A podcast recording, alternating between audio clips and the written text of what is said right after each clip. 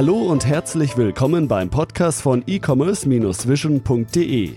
Bei uns gibt es Tipps, Interviews und was es sonst noch zum E-Commerce und Online-Marketing zu sagen gibt. Begrüßt mit mir euren Gastgeber, Thomas Ottersbach. Ich darf euch recht herzlich zu einer weiteren Podcast-Episode willkommen heißen. Bevor es mit dem Hauptthema losgeht, möchte ich euch meinen heutigen Podcast-Partner vorstellen. Ihr wisst, ich liebe das Thema Effizienz und Produktivität am Arbeitsplatz und im Unternehmen selbst. Ihr kennt das sicherlich euer Geschäftskonto füllt sich, die Auftragslage ist gut. Mit zunehmenden Transaktionen verliert man schon mal recht schnell den Überblick, was von dem Geld als liquide Mittel tatsächlich zur Verfügung steht oder aber beispielsweise für Umsatzsteuer oder Einkommenssteuer zurückgelegt werden müsste. Das Geschäftskonto von Contest nimmt euch genau diese Arbeit ab und bietet euch eine Realtime-Übersicht über die verfügbaren liquiden Mittel. Das heißt konkret, ihr könnt eure Transaktionen kategorisieren und habt so stets den richtigen Blick auf eure Finanzen. Das Tolle ist, das Konto ist kostenlos und die Kontoeröffnung dauert nur 10 Minuten. Zusätzlich können zwei Kreditkarten genutzt werden, eine virtuelle, die kostenfrei und sofort nach der Kontoeröffnung nutzbar ist und eine physische Mastercard, die 29 Euro im Jahr kostet. Solltet ihr einen Jahresumsatz von 3000 Euro generieren, werden euch die 29 Euro Gebühr sogar auch noch zurückerstattet. Spannend ist auch, dass Contest künftig mit verschiedenen Buchhaltungstools zusammenarbeitet und damit ein noch effizienteres Arbeiten möglich wird. Insgesamt ein tolles Produkt, was zeigt, wie auch Innovation im Finance-Bereich aussehen und darüber hinaus uns selbstständigen Unternehmen helfen kann. Wer Interesse hat, schaut auf contest.com einfach vorbei. Den Link gibt es auch nochmal in den Show Notes. Also, ich denke, es lohnt sich, einen Blick auf contest.com zu werfen. Suchmaschinenoptimierung spielt auch im E-Commerce eine übergeordnete Rolle. Für viele Shopbetreiber ist die organische Suche bei Google bzw. die organischen Besucherströme, wenn man so will, das Fundament für ein nachhaltiges Business. Daher ist es wichtig, sich mit dem Thema intensiv zu beschäftigen, denn ich erlebe es immer wieder in der Praxis, dass viele Shopbetreiber zum Teil grob fahrlässig, wie ich finde, mit diesem Thema umgehen. Man Traffic auf der Straße liegen lässt und eben gravierende Fehler macht. Aus diesem Grund möchte ich eine Podcast-Kurzreihe starten, die sich eben mit dem Thema Suchmaschinenoptimierung im E-Commerce beschäftigen wird. Ich möchte Tipps geben, möchte in die Praxis einsteigen, konkret, an konkreten Beispielen aufzeigen, was man vielleicht besser machen kann und möchte auch eure Fragen gerne beantworten. Nutzt gerne die Möglichkeit, mir Fragen zu stellen, entweder direkt in den Show Notes, die für diese Ausgabe die e-commerce-vision.de slash 089 sind oder aber bei uns in der Facebook oder aber bei uns auf der Facebook-Seite von E-Commerce Vision.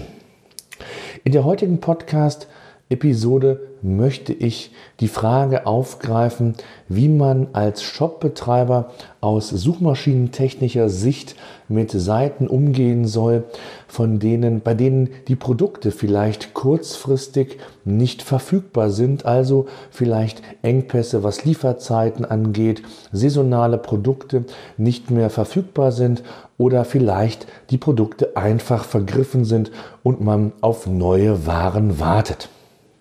Grundsätzlich muss man sich natürlich die Frage stellen, in welchem Umfang eine solche Analyse sinnvoll ist und ob man diese auch wirklich im Detail und regelmäßig umsetzt. Auf der anderen Seite sollte man seine Zahlen im Griff haben, denn es gibt auch immer wieder Produkte, die vielleicht bei Google eine sehr gute Sichtbarkeit haben, gute Rankings bei Google haben und sollten diese Produkte vergriffen sein, Nutzer über diesen Link oder über diese Rankings auf die eigene Seite kommen, dann kann es natürlich schon mal schmerzhaft sein für einen Shopbetreiber, wenn man ja dem Besucher eben nicht das bieten kann, was er erwartet, nämlich ein Produkt, was er unmittelbar kaufen kann, sollten alle weiteren Parameter stimmen.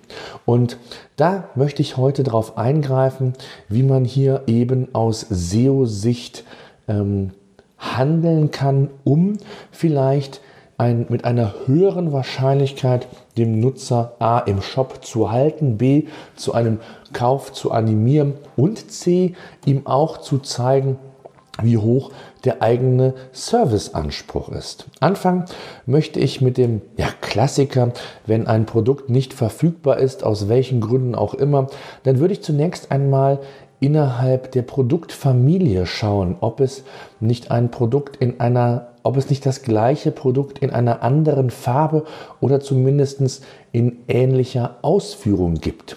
Sollte das der Fall sein, dann besteht die Möglichkeit, eine sogenannte kurzfristige Umleitung, eine 302-Weiterleitung umzusetzen und Google zu zeigen, dass es sich hier temporär um eine Umleitung handelt. Das heißt also, ihr partizipiert von den Rankings, von den Besucherströmen, denn der Nutzer wird erst gar nicht auf die Seite weitergeleitet, wo das Produkt nicht mehr verfügbar ist, sondern eben auf das ähnliche Produkt. Sollte kein ähnliches Produkt in der Produktfamilie vorhanden sein, dann schaut auch ruhig auf ähnliche Produkte von anderen Marken oder Herstellern, die eben ähnliche ja, Farbschemata oder ähnliche Ausführungen und Preis-Leistungs-Verhältnis bieten. Denn auch hier ist die Wahrscheinlichkeit größer, dass ein Nutzer sich vielleicht mit diesem Produkt beschäftigt, wenn er inspiriert wird, wenn er darauf aufmerksam gemacht wird, als wenn das Produkt gar nicht vorhanden ist und er im schlimmsten Fall den Shop umgehend verlässt.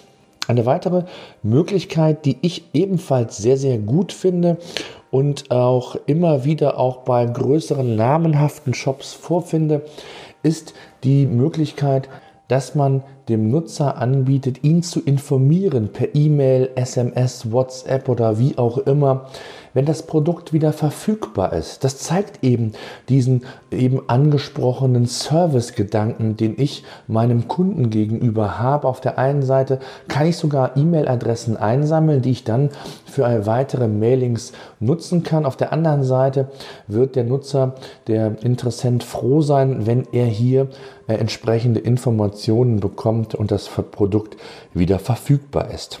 Mit alternativen Angeboten sorgst du also letztendlich dafür, dass euer Besucher ja in eurem Shop bleibt und mit hoher oder höherer Wahrscheinlichkeit etwas Ähnlichem etwas Ähnliches kauft. Zugleich belegt ihr mit solchen Optimierungen, so möchte ich es mal nennen, auch, dass ihr einen sehr hohen Serviceanspruch habt und gerade im Zeitalter der ich sag mal, nicht vorhandenen Differenzierung, um es mal vorsichtig zu formulieren, es sei denn, ihr habt Eigenprodukte, dann ist das schon eine wirklich gute Option, hier entsprechend ein hohes Service-Level an den Tag zu legen.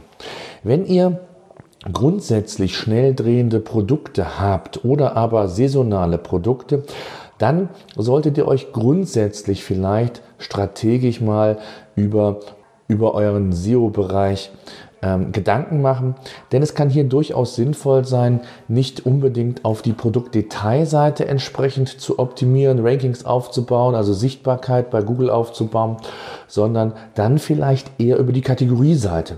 Ähm, ich finde, mein Beispiel ist hier immer eigentlich Ladenzeile versus Idealo und Co., was die Preisvergleichsseiten angeht, die ja damals als Platzhirsch mit Hunderttausenden, vielleicht sogar Millionen Seiten im Index bei Google vertreten war und Ladenzeile als ein kleines Start-up da ähm, entgegen oder dem entgegenwirken musste. Und ähm, A waren die Ressourcen nicht vorhanden, B ähm, war es nicht möglich, ähm, mit wirklich Hunderttausenden Seiten so zu ranken, wie das notwendig gewesen wäre, weil natürlich die Konkurrenz da war.